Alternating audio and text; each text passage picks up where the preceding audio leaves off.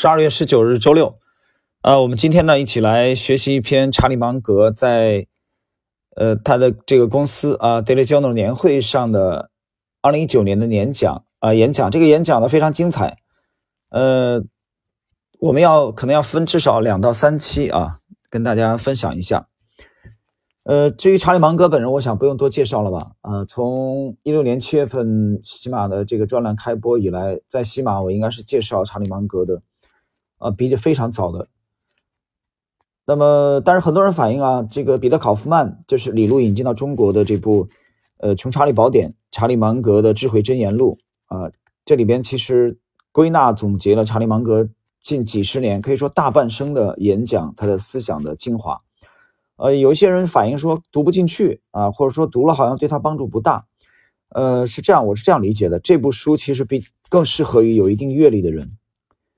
呃，可能对知识面也有一定的要要求啊。那么，否则很多初学者可能觉得这玩意儿读了跟白开水一样啊，淡而无味。好，我们来看今天的这个查理芒格这篇演讲的第一部分啊。第一部分谈常识。我们看看查理芒格的演讲：伯克希尔哈萨维能取得巨大的成功，Daily Journal 能小有成就，没什么秘诀，就是追求基本的道德和健全的常识。大家都知道，所谓常识是平常人没有的常识。我们在说某个人有常识的时候，我们其实是说他具备平常人不具备的常识。人们都以为具备常识很简单，其实很难。我举个例子：大量高智商的人进入了投资领域，想方设法要比普通人做得更好。许多高智商的人蜂拥而至，在投资领域形成了别处罕见的景象。于是怪事发生了。加州曾经有一家非常大的投资咨询公司，为了超过其他同行，他想到了一个点子。他们是这么想的：我们手下有这么多青年才俊，个个是沃顿、哈佛等名校毕业的高材生，他们都为了搞懂公司，为了搞懂市场趋势，为了搞懂一切，不遗余力的拼命工作。只要让这些青年才俊每人都拿出他认为最好的一个投资机会，我们把所有最好的机会集中起来，形成组合。必然能遥遥领先指数啊！这家投资公司的人能觉得这样的点子行得通，是因为他们接受的教育太次了。他们满怀信心的付出行动，结果毫无悬念地一败涂地。他们又试了一次，一败涂地。他们试了第三次，仍然失败。数百年前，炼金术士幻想把铅变成金子。炼金术士想得很美，他们觉得买来大量的铅。施一下魔法，把铅变成金子，就发大财了。刚才说的这家投资公司，并不比几百年前的炼金术士高明到哪里，他不过是妄想把铅变成金子的现代翻版，根本成不了。本来我可以把这个道理讲给他们的，但是他们也没人问过我呀。值得人深思的是，这家投资公司集中了全球各地的精英啊，甚至包括许多来自中国的高智商精英。中国人的平均智商比其他国家的人略高一些。其实这个问题很简单，这个点子看起来行得通，为什么在实际中却行不通？你不妨自己想一想，为什么会这样？你们都接受过高等学府的教育，我敢说，在座的人之中没几个人能把这事儿解释清楚。我借此给大家上一节课，你们怎么能不知道呢？投资领域可是美国的一个重要行业。在这么重要的一个行业出现了如此惨重的失败，我们应该给出一个解释啊！能回答出这个问题的人，肯定是在大学一年级的课堂上全神贯注地听讲了的。令人遗憾的是，即使你把这个问题拿到一所高等学府的金融系，那里的教授回答，他们也答不上来。我把这个问题留给你们思考，因为我想让你们感到困惑。我接着说下一个话题了。其实这个问题你们应该能答上来。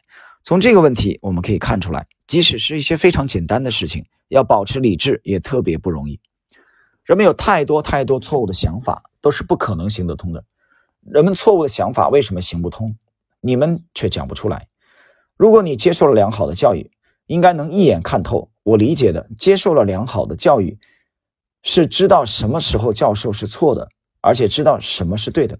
教授说什么就是什么，这谁都能做到。关键在于你要分辨教授讲的东西哪些对，哪些错，这才是接受了良好教育的人。以上是这篇演讲的第一部分内容啊，他讲这个常识。所谓的常识，很多人觉得常识嘛，那那平常平常的见识、认识，对吧？这还不简单吗？但是芒格对常识的解释就是普通人并不具备常识，这是第一点。第二呢，他在这段演讲的最后啊，他谈到了什么是良好的教育，就是你得知道哪些是对和错。这个让我想起来了，哈佛的前校长讲过这么一句话啊。教育的目的是为了什么？教育的目的就是为了让我们知道有哪些混蛋在胡说八道。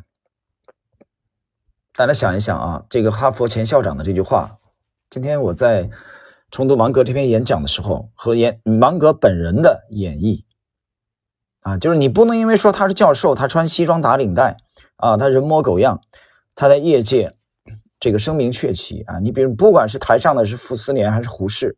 啊，不管台上的是查理芒格还是沃伦巴菲特，也不管台上的是富兰克林还是中国的老子，还是荀子，这都不重要。所以他的头衔不重要啊，他的形象不重要，他的阶级地位也不重要。什么最重要？他讲的内容最重要。如果即使是上述的这几位，但他讲的内容是胡说八道，你在作为台下的一个啊，跟他的这个呃有悬殊啊。社会阶层有悬殊的啊，哪怕社会地位远远不如他的人，你也应该知道他此刻在胡说八道。可是，呃，这这个要实现这一切啊，你得有一个前提，什么前提呢？就是 freedom 啊，freedom，自由，你得允许质疑啊，你得允许啊，say no。否则的话，那么就不存在这些东西了啊。那就是说啊，小朋友坐在台下啊，台上的是成年人，成年人说什么，他说黑就是黑，他说白就是白，所以没有质疑。我经常讲，没有自由就没有质疑啊，没有质疑就不会有真理，因为没有质疑就不会有独立思考，没有独立思考就不可能有创新，不是吗？所以这是我读芒格这个演讲的第一段啊的感想。好，我们来看今天的这个第二段啊。第二段，一生只要抓住少数几个机会就足以。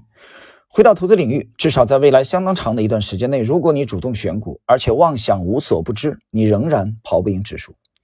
在伯克希尔哈萨维，在 Daily Journal，我们一直比平均水平做得好。问题来了，我们怎么做到的呢？我们怎么能做得到？答案很简单，我们追求做得更少。我们从来没有天真的以为把一批青年才俊招进来就能无所不知。无论是做汤罐头、航空航天，还是公用事业，都能比别人懂得更多。我们从来没这么妄想过。我们从来没以为自己能做到。不管在什么领域，我们都能获取到真正有用的信息。我们不把自己装成无所不知。我们始终很清楚，只要我们特别用功，我们能准确找到少数几个机会，这少数几个机会就足够了。只求找到少数几个机会，我们的预期更合乎情理。假如你像我前面提到的那家投资咨询机构一样，你去问沃伦·巴菲特同样的问题，告诉我你今年最看好的投资机会，然后你买入巴菲特，找到那个最好的投资机会，你肯定能赚翻了。沃伦不可能妄想无所不知，他告诉你的只会是一两只股票。投资咨询机构雄心勃勃，沃伦巴菲特更知道克制自己。我的太姥爷，也就是我妈妈的爷爷，对我帮助很大。我太姥爷是一位拓荒者，他来到爱荷华州的时候身无分文，但是年轻身体好。他参加了与印第安人打的那场黑鹰战争，在战争中做了上尉。后来他在爱荷华州。定居下来，每次在出现土地廉价的机会时，他就非常有头脑的出手，大笔买入。最后，他成了小镇上最有钱的人，还拥有银行。他受人尊敬，有个大家庭，过着非常幸福的生活。他刚在爱荷华州定居的时候，一英亩土地还不到一美元。他一直在居住，居住在这个州。他亲眼看到了富足的现代文明在这片肥沃土地上兴起。我太姥爷说，他赶上了好时机，一辈子活到九十岁。老天能给他几个大机会，他的一生幸福长寿，主要是老天给的他那几个机会来临时，他抓住了。在每年夏天，当孙子们围绕在膝下的时候，我太姥爷总是一遍又一遍地讲这个故事。我妈妈对钱不感兴趣，但是她记住了我太姥爷讲的故事，并且讲给了我听。我和妈妈不一样，我知道太姥爷做的对，所以说我很小的时候就知道了，重大的机会属于我的机会，只要少数几个，关键要让自己做好准备。当少数几个机会到来的时候。把他们抓住了。大型咨询机构里的那些人，他们可不是这么想的。他们自以为他们研究一百万个东西就能搞一搞懂一百万个东西。玩好投资这个游戏，关键在于少数几次机会，你确实能看出来一个机会比其他一般的机会都好，而且你很清楚自己比别人知道的更多。像我说的这么做，只要抓住少数几个机会就足够了。沃伦经常说。一个人居住在一座欣欣向荣的小城里，他有这座小城里三家最好的公司的股份，这么分散还不够吗？只要这三家公司是拔尖的，绝对够分散了。广为流传的凯利公式可以告诉我们，在自己占有胜算的时候，在每笔交易上应该压下多少筹码，你的胜算越大，成功的概率越大，你下的注应该越大。这是演讲的第二部分啊。我谈谈自己的感想。这个第二部分说，一生并不需要太多的机会，你只要抓住少数几个机会就可以了啊，就足以打翻身仗，改变命运。呃，很多人不是这样，很多人自己像刺猬一样啊，像八爪鱼一样，比如在股市里啊折腾啊，一只牛股不够啊，一年一只远远不够，两只也不够，十只也不够啊，可能要一百只、两百只。这段话其实芒格主要在讲能力圈的问题。能力圈的问题啊，我觉得能力圈的问题之前还有个问题，他他其实没有明讲啊，其实就是体系，你有没有体系？你整个有没有交易体系？有没有投资的体系？没有，很多人就东一东一榔头西一棒槌，对吧？他不知道，因为我我明白你讲的道理我都懂啊，芒哥讲的道理我懂啊，一生只要抓住少数几个，关键是我现在不知道哪些是大机会啊，哪些是可我可以把全部的身价压上去的机会，比如说如果时光倒流五年、六年、十年。啊，那我知道去买茅台。我说你真的知道吗？你还真不知道。我们现在把时光倒回到一六年，到零八年，你未必就知道买茅台。啊，现在虽然有后视镜啊，有事后诸葛亮，茅台现在已经一千八百人民币以上了，一啊一股一千八百块，你知道吗？你当你现在倒回去，你就能知道吗？我说未必知道，为什为什么未必呢？那么如果现在有茅台，那我就告诉你，现在有茅台这种气质的股，这种风范的啊，有有可能走出的这种成长性 A 股，在现在你能识别得出来吗？如果你倒回去五到六年能识别出当年的茅台，那么在当下的 A 股，你就应该识别出 未来的茅台潜力的股票，你能吗？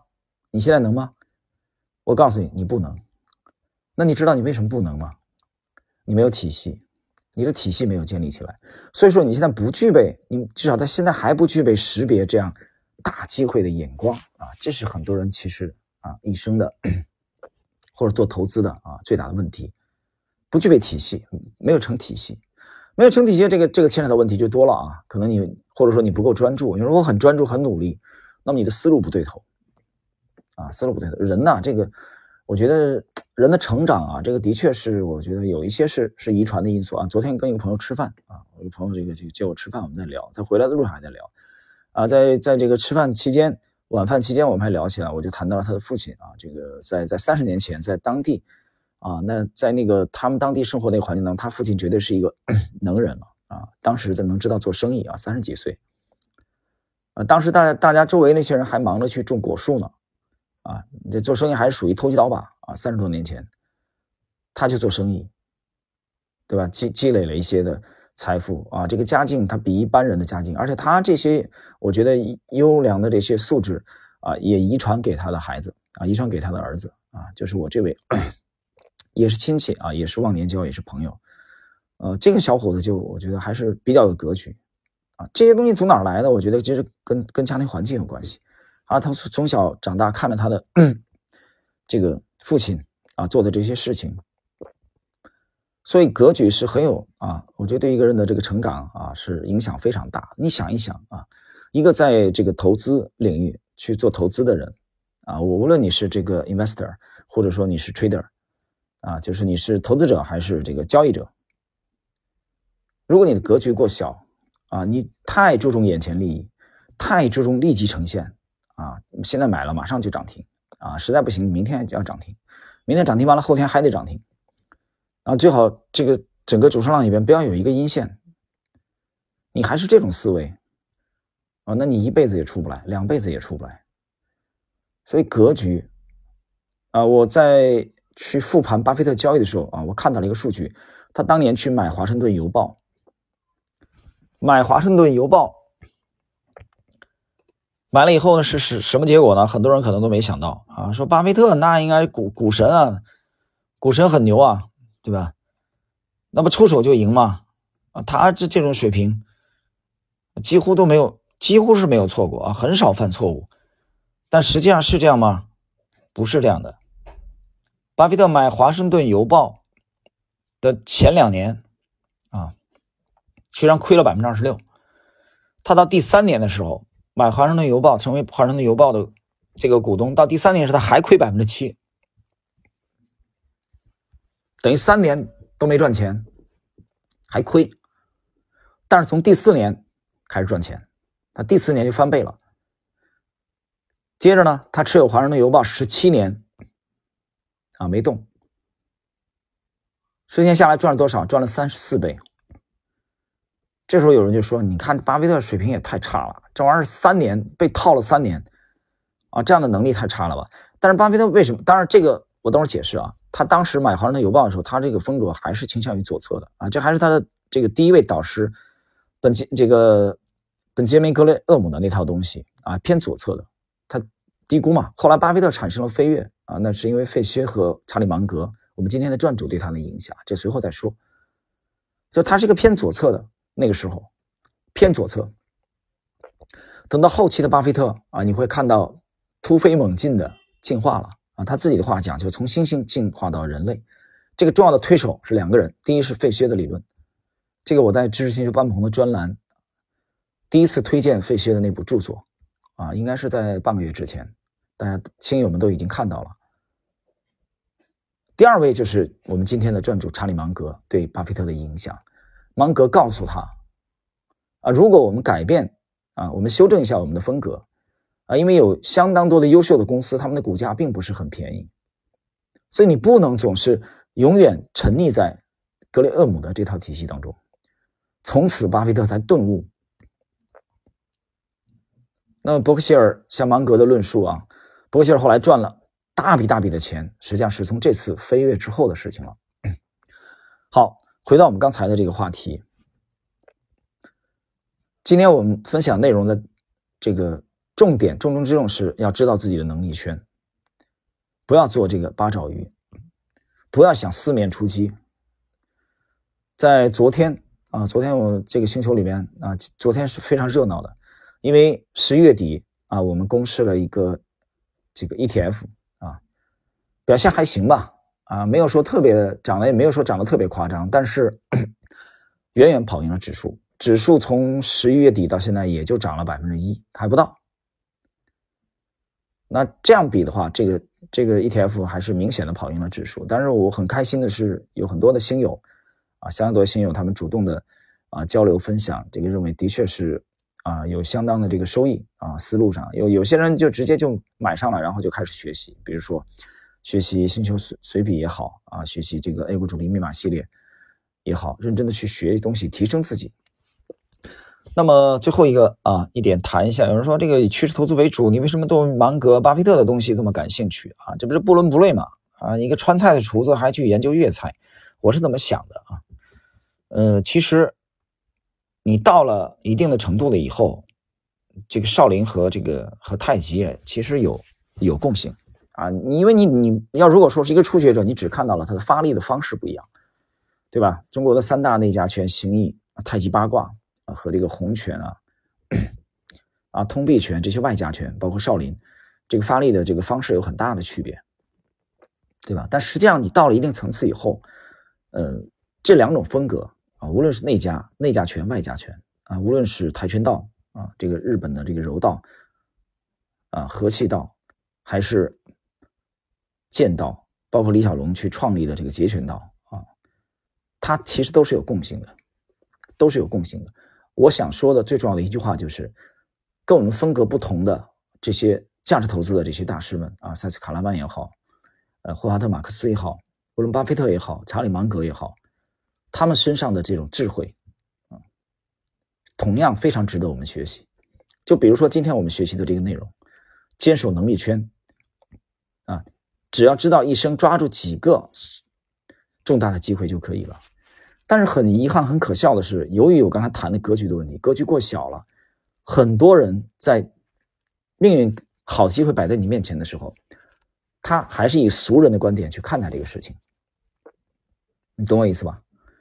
就这些人是其实是非常吝啬的，他非常吝啬的，不愿意付出自己的时间，啊，不愿意付出自己的精力，也不愿意付出自己的热情啊，或者说哪怕一小部分的金钱都不愿意。那这种情况下，怎么可能有绝佳的啊好的机会、好点子，让你改变命运呢？所以我觉得今天内容啊，还是我觉得挺深刻。好了，今天时间关系，我们跟大家先交流一下这篇演讲的前两部分啊，在下一集我们继续跟大家去分享。